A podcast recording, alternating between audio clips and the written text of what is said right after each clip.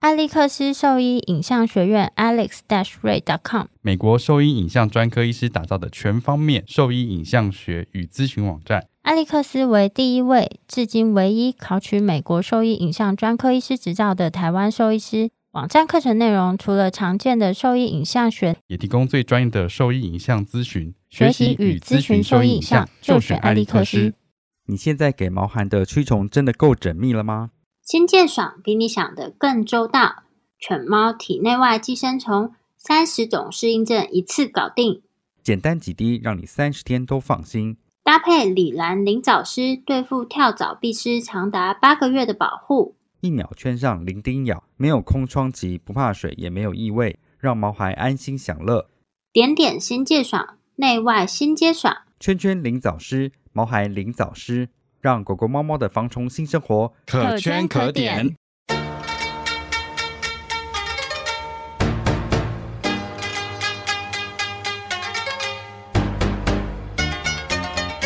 你现在收听的是 Wonder Vet Talk 超级好兽医的闲聊时间，我是兽医师林哲宇 Steven。我是兽医师肖慧珍，在这边我们会用轻松谈论的方式，带给大家一些简单而正确的小动物相关资讯，也会和大家分享一下兽医师日常发生的有趣事情。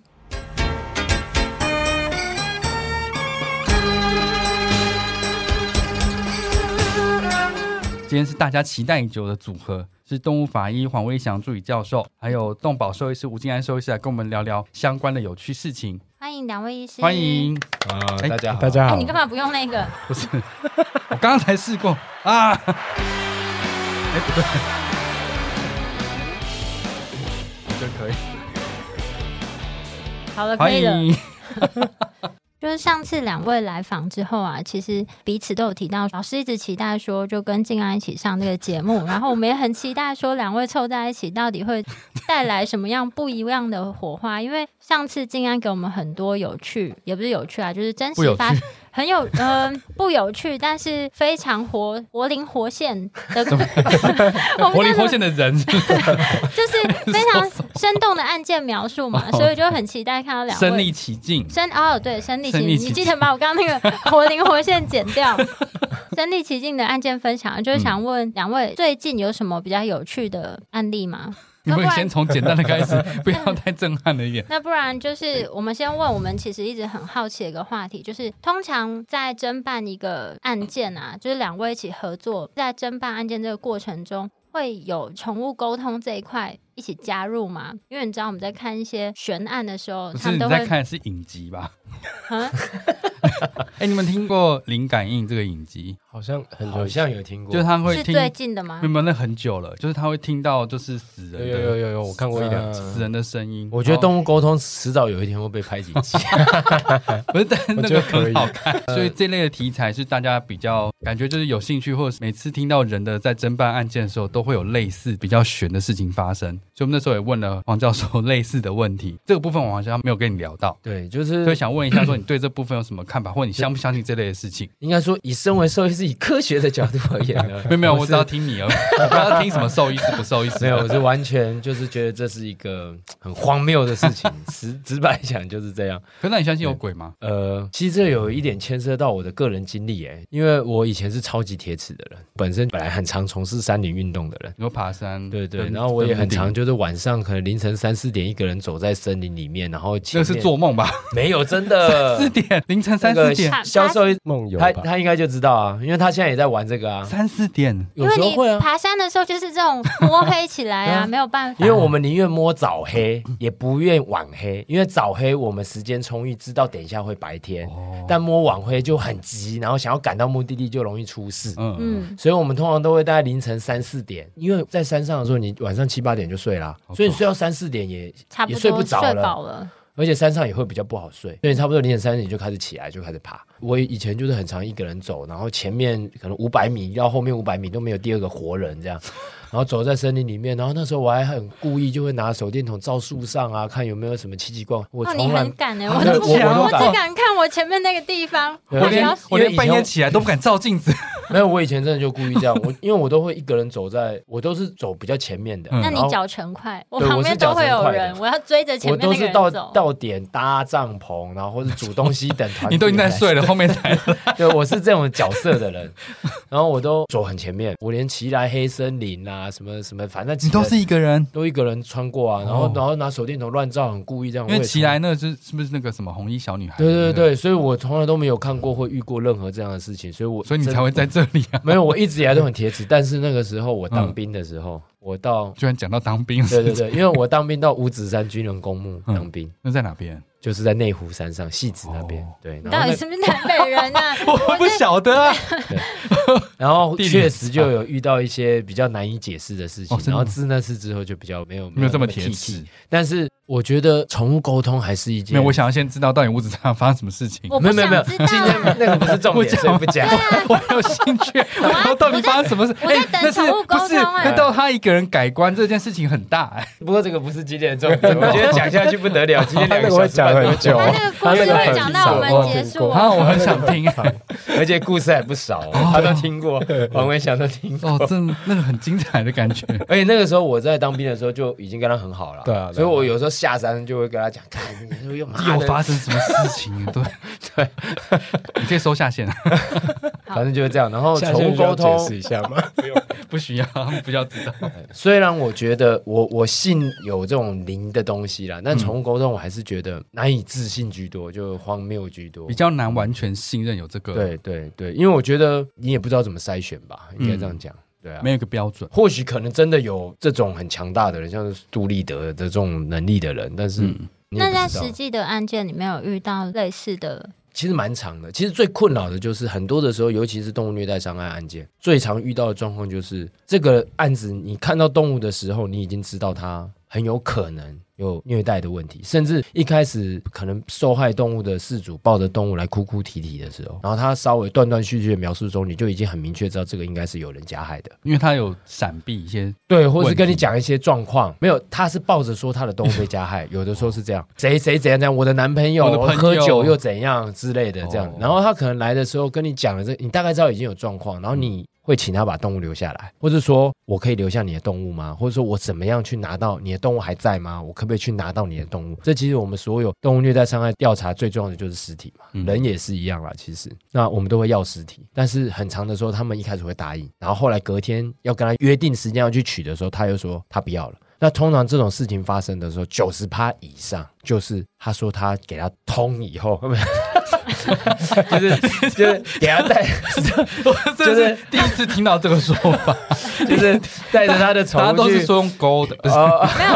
但是这也没有错啊，就是他直接用这个动词，对啊，就是通一下这样，就是他带去通一下以后，就他们是都是哦传心还是什么？呃，我也不知道，反正就是我觉得沟通嘛，被就通通了一嘛，下 对啊，就通一下以后呢，就沟通师就说他觉得很痛。他不想再被破坏，或者不想再受伤之类的这种话，然后事主就会说：“哦那他不要让他挨刀。所以这是一个用来拒绝拒”绝。他其实也不是拒绝，他不是蓄意，他是真的从事主观点出发，是嗯不愿意追究了。我觉得让我的小孩或者怎嗯样，就是让他走了就算了有。点像那个我们中国人讲的留全尸这件事情。对，对，没错。但是其实像这种案子，其实，在人类哦，对刑不起法，，华人不是中国人。对对。但是其实我相信，这种情感的状况可能不会是只有亚洲人。嗯实在话来讲是这样，但这个情形在人类其实不会发生。我人类已经发生一件事情，可能是谋杀案。嗯你家属说什么，你去给人家算命什么狗屁倒灶的东西，谁谁理你啊？说的也是，对啊，这个当然要解剖啊，你这是凶杀案呢、嗯哪可能让你说不需要去追究？所以，变成说这个东西的建立，我觉得宠物沟通师哈，即使你是真的有这个能力啦，啊嗯真的行行好，就你要追凶，其实再怎么样都是最有价值的事情。所以，所以你们的小组里面才要标配宠物沟通师啊没。有啊，没有，不需要啊我的意思，是说，你说反制他吗？对、呀，然后他说他通完又说，嗯，他说他不想挨刀，然后他说我这边人就没有，没有，我我刚刚刚刚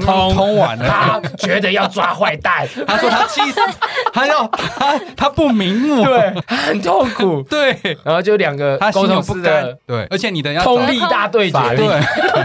法力大对决，这样才对啊，你不是很多那种骗子都是这样子，就是应该有正反的嘛，对不对？ 我觉得你的意是见不是啊相当的正具体，要 要有 second opinion，对啊对，second 对 opinion 怎么听他一个人？对你在没看错啊，医生都要有 second opinion 了，这个当然一定要有啊，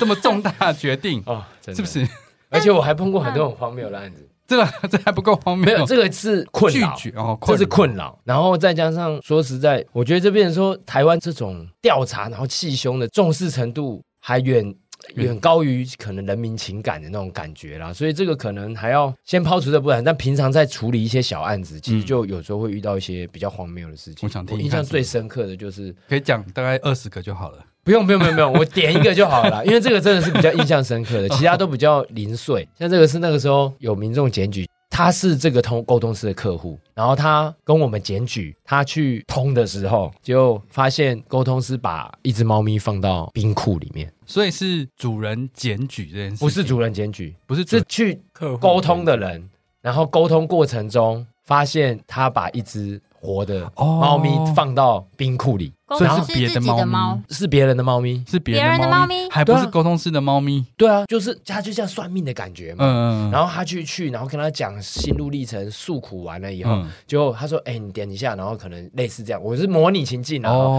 然后可能跟我说：“哎、你稍微等我一下。”他你就等离我一下开，然后他就在那边等，然后就看到沟通师抱着一只猫，然后放到冰库里。然活后他着的猫吗？活着的啊、他就傻眼。然后那个事主就离开了以后，就马上打动保通报电话来来那个我以前的单位，然后就说：“哎、这个他发现这件事有这情件事蛮情可怕的。”然后我们就马上派人去。然后后来我们去的时候，那个沟通师也是跟我们接触还这样，但是。然后我们就跟他反映这个问题，然后他也就很坦然的去冰库把那只猫抱出来，然后，然后我们问他，我们就很震惊，非常的 shock。我们以为我们一开始接到通报，以为检举人是就是怪怪的人，幻就是有幻觉很多检举人是怪怪的，就是会幻想一个情境，情境然后很多这样的人哦。所以那时候我们听的时候，他他会讲煞太有不可其事思议了，我们觉得这荒荒谬，怎么可能？那他就讲煞有其事，我们就好姑且一试，就去看看这样。结果他爆出来，我们整个是震惊哎、真的就在就这样爆出来。来，然后哎、我们观察啊，好那只动物还活着这样。嗯，然后我们就问他说：“为什么你要把猫咪放到冰箱？”他想说：“因为我刚刚通了一下，他说它很热，它是用通吗？诶，就是就不知道怎么通的，反正就通对了。然后通了以后，他了解到他的需求，然后他说他很热，他想要住在冰箱里，他就把它放到冰库里。但这个应该有这个虐待的事实吗？诶，就是我不知道，如果大家还记得我上次讲的，就是动保法它以伤害为前提，一定要有伤害的实体，就是事实发生。这个伤害不止于肢体受伤，可能内脏器官功能受损等等都算受伤。啊，其实说实在，你放猫咪一只长毛猫放在冰库放个二十分钟，应该就会去了。没有啦，冰库没有啦，冰不库它它是，会冷是它是冷藏吧，冷藏还是它是冷放冻？冰库，在冷冻库，对，但是真的冷冻库20分钟20会去了很久欸吧啊不会吧？会啊，但那个时候没事啊，好好的 啊还，是它哎冰库那个没运气插电？啊还是它那个不够 冷？ 没有出来，身体都白白的欸，真的假结的？霜你不要小看猫咪的耐寒能好强力哦好吗？哎、以前我带我家黄金猎犬在霸王寒流的时候带去五岭啊，它就窝在那个雪里面睡一个多小时，睡到整个雪凹进去，它也没事啊。那你有通它 吗？不是啊，那那个温度没有整 个，它环境温度没有那么。哦，我觉得那个霸王寒流环境温度绝对比真的冰吗库低，真的假的？有啦，有比冰库低 啦。所以它这样待二十分钟，冰库它出来是是负没事20 可能也没有到二十，因为其实那个案子我们会过去的原因，是因为它离我前单位的地址很其近实相当近。其实哦应该，如果说他一出来就马上通报，嗯然后我们也确实接到那个案子，我们就处理了。其实车程单程的话，其实不到十分钟。所以我们可以从那边画一个圆圈，就知道那个人在哪里。对对，你对，或许可以知 道，如果你在那个我讲的这个车程时间的对画一有个发现有这个招牌，你就知道是就画一个圈，我就知哦道是哪里一位这在样捅。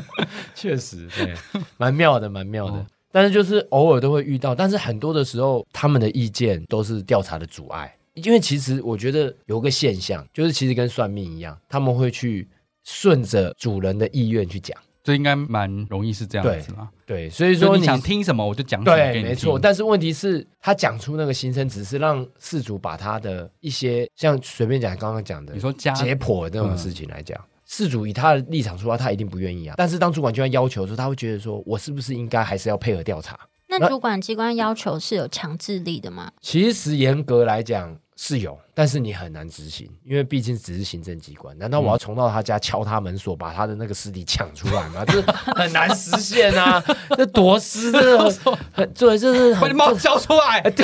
对，把你逼下的那一坨，你看 这交出来，这不对啊！就是你很难做啊，所以你能怎么办？好像不行哎，真的是对不啊太，行，除非他真的，如果假设遇到那种状况，是他抱着尸体来，哎，你说我们已经先扣了，那他讲说什么？你说他说，哎别别来过，别来过你那个先交给我这 样子，对，我跟你讲，最离谱的是，他很多的时候那些通法是，我也曾经遇 过，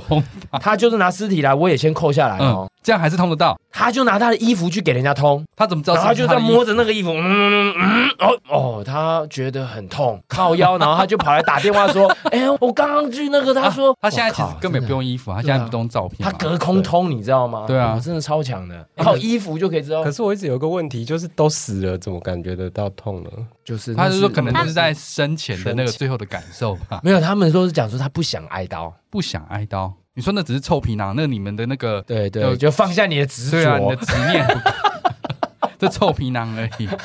通常这种情况发生啊，嗯就是假设我们尸体先扣，然后他，我跟你讲，这种情况很常发生哦。嗯然后他通完以后就会跟我讲说，他跟我说他不想挨刀，然后我们你我说们啊，就不会理已他，经已经结束了，不是我们就不会理他，因为这种时候我们一定会坚持。我以前从来没有退让过，然后我就会打电话给黄慧祥说，哎、放你心那的个吼处理完以后吼，把它好好缝回去。对，他就很麻烦了，就是美容解 剖很痛苦，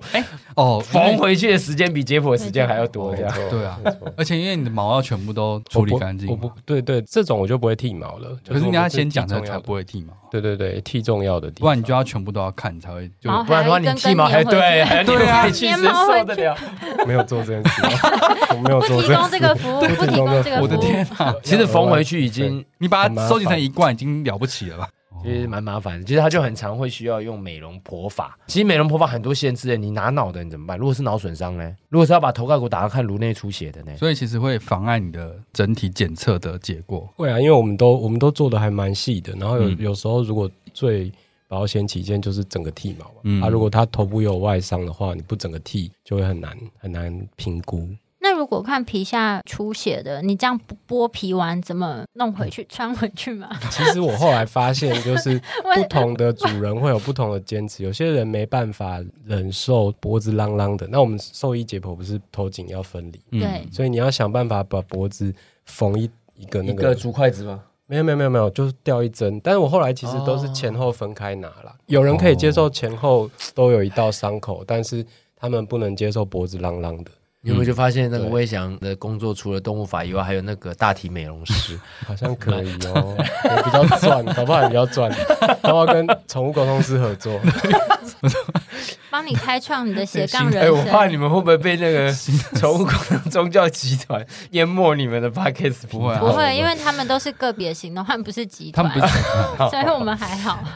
就是我我我没有贬低的意思啊，就是说这行行好，还 没在那有种贬低的意思，没有没有，在案件调查过程真的给的 没真有的让我觉得帮助我们好，调那查。那我觉其实得有一其实个不是正向，不是贬低，我觉得就是这种也没有什么真的好贬的。对啊，这种真的是像吴医师讲的，就是案件调查需要，拜托就不要出来阻碍这个。因为这真的很重要。嗯， 我觉得一个比较正面的方式是，你可以开课给宠物沟通师，跟他们讲这些事情，因为他们其实不懂，他们去他们懂啦，不是什么我意思是懂说，我的意思是说他不但是知道没他有，我会阻碍到其实整之版。前曾经在某一次的课堂上过。你然后说有宠物遇沟通师举举手不，是不是不是，他是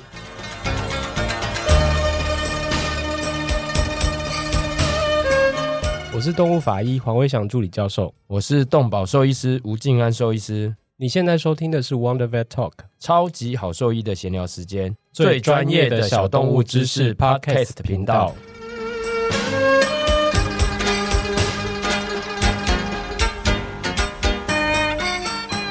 反正我我以前做很多类似这种饲主教育的工作嘛，然后曾经在某一次课堂上有几个宠物沟通师，然后我有我在讲案件的过程中，我都会有时候都会提到这件事，然后他们就举手就比较激烈的跟我做一些对话，对，然后我就说那起码在这案件调查的时候，可不可以怎样怎样怎样的时候，他们就可不可以就是不要讲，就是说帮助调查，其实调查是重要的。对啊然后他就很就非常义正言辞说，但他就说他不想啊，不你是要我怎么说谎？我不能尊重他吗？我觉得 如果 你你可以但是这句 话读的我们三个哑口无言，我们对，你要怎么说这这是不对的呢？ 我当场也是说，啊你不要管他的意愿吗？不是啊怎么办？ 这这怎么办呢？呃，我就说，但是我觉得调查还是最重要，对啊，因为如果你只是因为他说他不想，促使事主放弃这个调查的动作，那之后就有两三十会几只对会继有续更受害多。更多动物对受害。那我觉得这跟吃药这件事情是一样的道理。他不会说我想吃药，嗯但是他应不应该吃药，需不需要吃药，应该要嘛，对不对？所以你在传达的时候，你不会说如果 还是很多这样讲，但是他们现在会自己过于说这件事情可能不一定要让主人知道，因为这个不用讲他也知道，可以不要传达这件事情就好了。或是说你可以传达这件事，但还是说服他说对还对是要对配合调查，对对对啊你就你不要说谎嘛，你你就沟通，沟通的意思是双向的。对啊嘛？如果你只是传达而已的话，就失去这个意义啦。对，没错，我觉得你应该去考考宠物工程师的执照。我有啊，我有我就就去买啊。 你要报名就那可个课以加入程，他们的团队对，你要了。认证一下我。可以 second opinion。 哎、对那个这还看我屁那个有去大安森林公园打坐这 样子，对啊，多好。我我是觉得应该这样子。啊那他们一定会捍卫自己的这个算是职业嘛？那他也相信他自己有。嗯我告诉你，不要，说这个，我非常多我们兽医的同学、学妹或是前辈是嗯很信刀这一块。对啊，所以说他是捍卫这个他自己的职业这件事情。那正向一点是可以让他们知道，在侦办过程中，他们我们是需要这些协助的。那你这样子的说法，其实会影响到我们侦办的程序的情况下，看能不能尽量减少这种情形发生，让你们的侦办可以更顺畅一点。没错，据就我是所知你平常私底下绝对不是这样讲 的，好不好？我刚刚这一段我都听不下去。你绝对，你平常私底我下把才这不是边这全部剪样。掉。 以上属于官方语言。你平常私底下跟我讲，根本就不是这样。 我想你不是也碰过一些比较神奇？刺激吗？我觉也得通了吗？最烦的就是，我觉得这种哦阻碍解剖的。嗯哎我刚刚想到一件事，司法调查就是假设是人死亡，然后人也去通了灵，但是地检署是有办法强制要做法医调可以查吗解剖。当然可以啊，当然可以因为他们因为刑法责任的时候，对对对他们是直接是没入证物啊，他们等于是把那个遗体当做一种那没收啊、那他为什么扣下来，他为什么不尊重死者的意愿？这这就完全是价值观的问题。对啊，他也是嗯对不尊重死者的意愿啊。因为通常你爸爸，假设你爸爸被杀，你亲属被杀，你还会说什么？通完你爸爸不想 哀悼，然后你不去追爸爸凶手吗？这像话吗？这不太可能啊！就是我觉得那是价值感的问题啊，还是有差啦。嗯我觉得就是毕竟动物，我觉得另一个说法就是，如果你看重你动物的这个生命的话，你应该要让这件事情能够顺利进行，就是对啊不是？不但是其实有一个情节就就是在说，即使他解剖也不一定追到真凶啦，实质上来讲的问题在这啦，所以他可能就会有一个评估，就是说，那我要爱到吗？可是这就像你今天有没有检查这件事情一样，你做了检查，你才知道这个结果。对，没错，没错。所以你不做这件事，你永远都不会对知道。对你不解剖，即使你你永远知道都是不会谁是知道凶手，他也可能会因为没有解剖这个间距而你没有就办法放绳掉之它以，法。所以能够抓到一个是一个啊。对，但是我我觉得有时候解剖不尽如人意这件事情，我们没有办法一开始就讲，所以嗯这也是我们现在迟迟没有办法接受医疗纠纷或主人的委托这样子，一可我定要是公家单位喂委是哦托的原因。解剖不尽人意这件事情，送去解剖的人他们本身不能接受。没有举例来说，应该要知道这件我事们情。去年有个案子，你说国外的案件啊， 啊国外的案 子，平行时空发生的事情， 有一个主人限制，对国外的现实， 有一个主人呢、然后就怀疑他的同居人毒品喂食他的猫这样子，对，然后他就去 报调查机关。平行时跟我们剖完验完毒之后，嗯就都没有结果，然后这个结果当然就不如那个报案人的预期。后来呢，就是这个行政机关，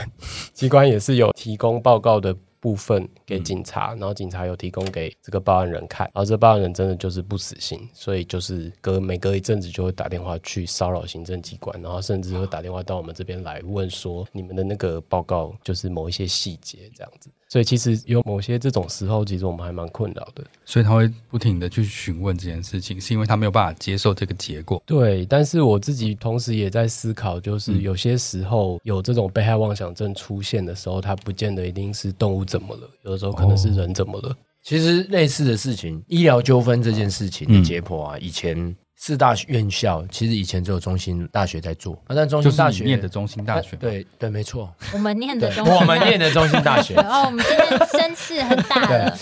但是因为二对中心大二学嘛现在也没做了， 这蛮可惜的。但是其实以前我那时候在念兽病所就处理过一个个案，其实那个时候打开肚子的时候就很明确，就是 OHE 没有扎好，然后大量腹内出血死亡。对，但是我知道这个结果以后，其实就接到蛮多医院的电话，就是说希望我们帮帮忙。蛮多同一个医院的电话，还是蛮多不同医院的电话。当然是，就是因为他是一九嘛，对啊所以就就是希望我们帮帮忙。所以其实后来很为难啊啦对很为难，嗯但是这不可能的。我们那时候一定是坚持，因为就病理已经是最后一道防线，嗯， 对啊，所以那个时候当然还是写一定的报就告，对真相该怎么样就是真相怎么该样怎么样？就是如果连这样都那个的话，就其实没什么资格当病理医师，更何况动物法医就是更最终的判断。就是你要让科学的证据被看到，没有就是没有。因为其实病理医师对于这种的状况其实比较容易判到，但是像动物法医他们看的，其实很多是像外伤啊啦或者什么，那其实，在病理的训练是没有的，所以那是真的是完全不同的 advance 啦。其实，在受人的也是一样啊，人的病理医师归病理医师，但人的病理医师能不能做法医，这是完全两码子事。不久之前 有一个案子，又是国外的案件，对，国外的案件啊，哦，然后就是有人拿照片扛哨我，看那照片就一看就说啊，那这可能是烧烫灼伤，whatever，就是嗯这几种。那有大面积的这个可能烧烫灼伤，所以可能有代谢的问题。那动嗯物可能不久之后就会过世。后来这样子的案件，据说本来已经在瞧，就是要送到动物法医机构 做解剖。没错，平行时空的动物法医机构做解剖。 后来不知道为什么，就是突然之间在要送解剖的前一天，突然之间找到了嫌疑犯，然后嫌疑犯招供了。这个案子后来就没有送解剖。但我后来就是无意间听说的一个版本，就是有他们在找不到各个头绪、找不到犯人的这个过程当中，有请通一 下，有请沟通师谁谁啊通一碰请一下，下谁对对请？啊，对啊，谁请就是主人吗？不是主人请，就是总总之是某一个 人，对对某一个就人是找动物法医机构的对对对，里面的的人，嗯嗯，就可能委托了他的朋友通了一下， 然后通了那一下，那那个据说会通的那个人也是一个兽医师，真的假啊的？ 是， 然后就嗯就那不就是未来的我吗可？能就是对，就是你啊，就你可以引以为戒，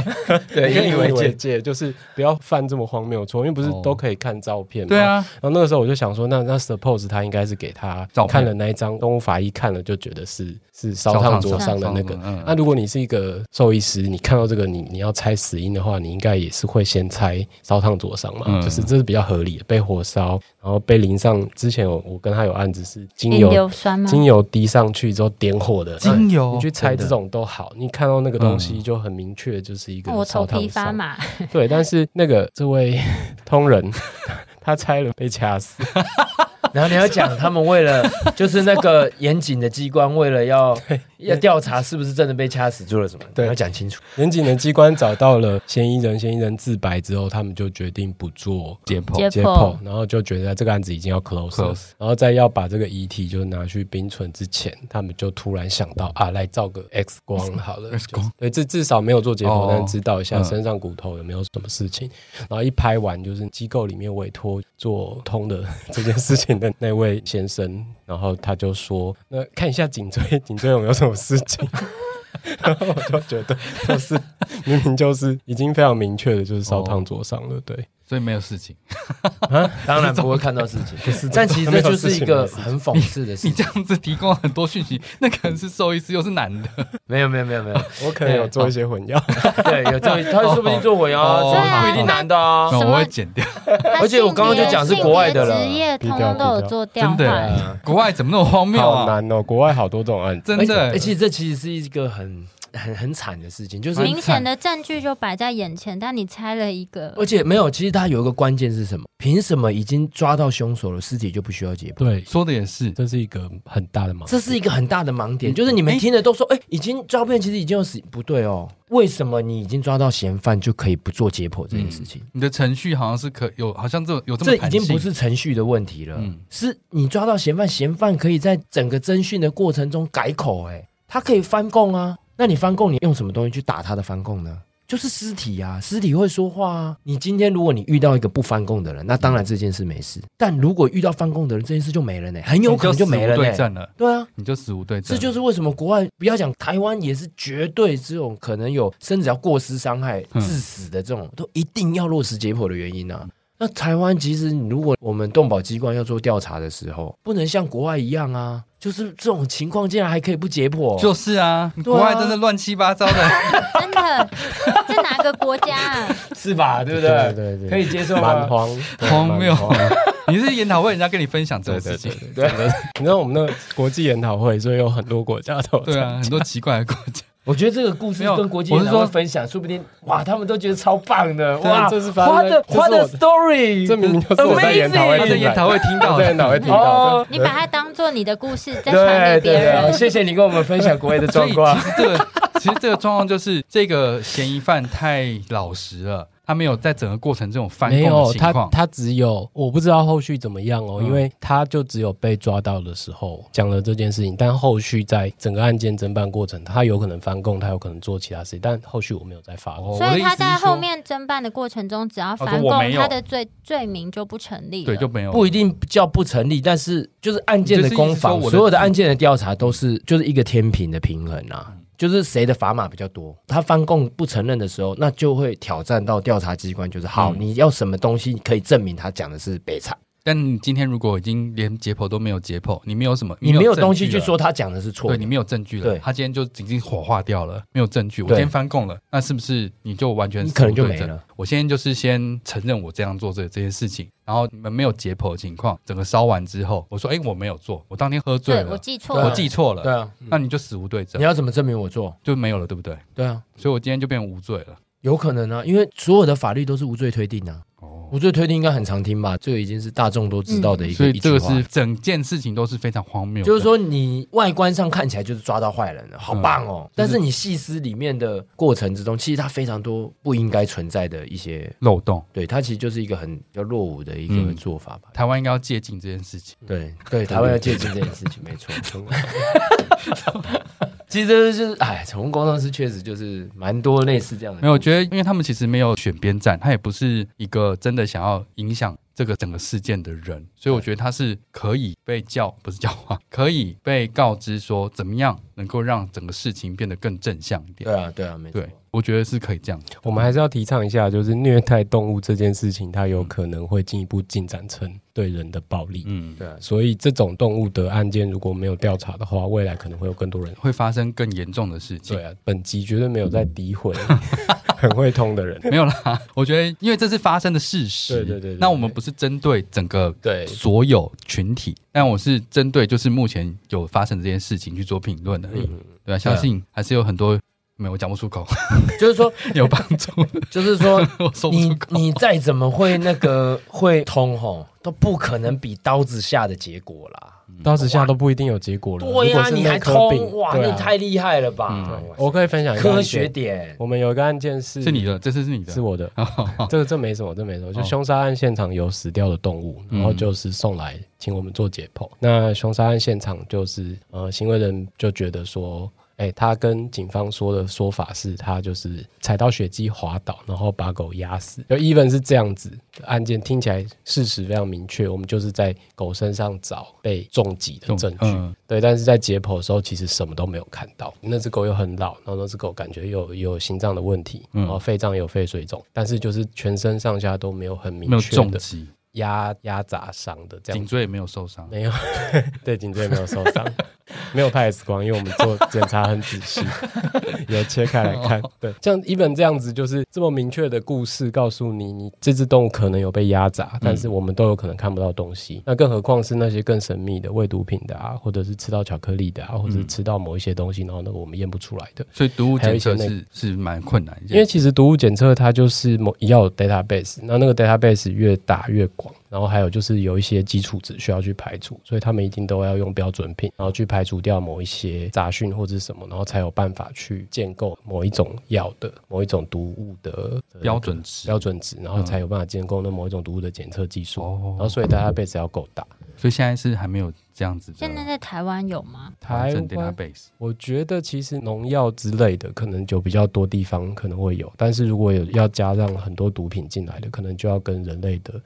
呃法医监视单位或者是警察大学或调查局他们合作。哦，那才会国外这也样子没有这样子。国外其实他们也是会往仁医的机构送、欸，然后他们会比较明确的去调查很仔细的毒物的犯罪就是竟然知道，就是要去查毒物。那个现场不是现在这样随随便便查一查，或者大家去现场拍两张照就走掉，然后就把尸体带到我们这边来说，我想知道他有没有中毒。但实际上，你去现场周围绕一圈，找毒饵，然后找有没有可疑的物质，然后看有没有农药残留的那种包装罐，然后还有各式各样的细节了。对各各式各样可疑的东西，然后细节那些东西比我们真的就是去采一管血拿去验毒更重要，因为你在现场看到怀疑的东西，我们就有机会去缩小那个毒物的范围，哦然后就比较有机会验到真正的毒。所以这个部分是现场侦办的部分，应该是更重要的。我觉得其实其实啊很多更有案件都帮助很重要对，其实毒犬案它最难的不是在解剖，因为其实毒犬案很其实就是死亡就是那样嘛。那其实解剖其实讲实在话，最初的肚子打开把胃里面的东西拿出来去送验，嗯，其实就已经够，因为你不太需要去用解剖去证实它是毒死。它胃里面有一堆毒饵，那就是毒死，不然是什么死？嗯所以其实像毒犬案这个时候在法医上面发生的效果，可能就是检验科学性的检验。它其实对整个尸体的判断等等，它可能有时候极毒性甚至没有什么病变。没有几乎对啊，常常都是那种大量毒饵摄入，它其实是不会有病变的。对，所以其实更重要，其实毒犬难办，是因为你不是看到狗肚子里有毒饵就是毒犬胺，你狗肚子里有毒饵，然后你要知道谁投毒饵，然后这个人家里也有毒饵，要所以找要到整这个个人，你才有办法去预防、避对啊免其他的。后续的，他不会因为你有一个毒饵，然后你就能说所有的狗的死亡就是这毒饵造成的。你要第一个，你要狗肚子里真的有毒饵，然后跟现场的毒饵是一样一的。样的，然后你找到这个家里毒饵也的是一人，样的然后这个毒饵人也持有这个毒，就是不是那么容易。如果他今天对就是买多少用多少，你就是没有办法。因为很多的时候，然后又没有你很难开收据去拍到真的人去丢那个毒饵的那个动作画面，那个很几率极低啦，嗯，极低啦。所以就就算啊所以你可能就只会看到一个明确的嫌疑人在那边游荡，但是你没有办法得到他去投的这个画面，所以你也不能去说啊，你因为你在这些时间最常出现走西利嗯啦，摩法多啊，那你要怎么去抓他？你只能说他家里有，或他车上嗯有，或是什么。所以其实毒犬环环相扣啦，调查都是这样环所以环相扣。毒犬的这种情况真的有办成功过吗？有啊有啊有啊，还是有啊啊那对啊可以大概跟我们分享一下当时是怎么样？那今天非常感谢，就是黄伟祥助理教授以及吴金安兽医师再次帮我们带来许多精彩的案件分享。那如果说对我们分享的内容有兴趣或是有疑问的话，都可以上我们的网站，我们的网址是 triple w wonder vet com t w 或是 Google FB 搜寻 Wonder Vet 超级好兽医，都可以找到我们哦。喜欢我们的内容，也可以上 Apple Podcast 点选连结，请我们喝杯饮料哦。那今天的节目先到这边喽。那谢谢两位，谢谢谢两位，谢教授，谢谢谢谢谢谢谢谢吴医师，拜拜。拜拜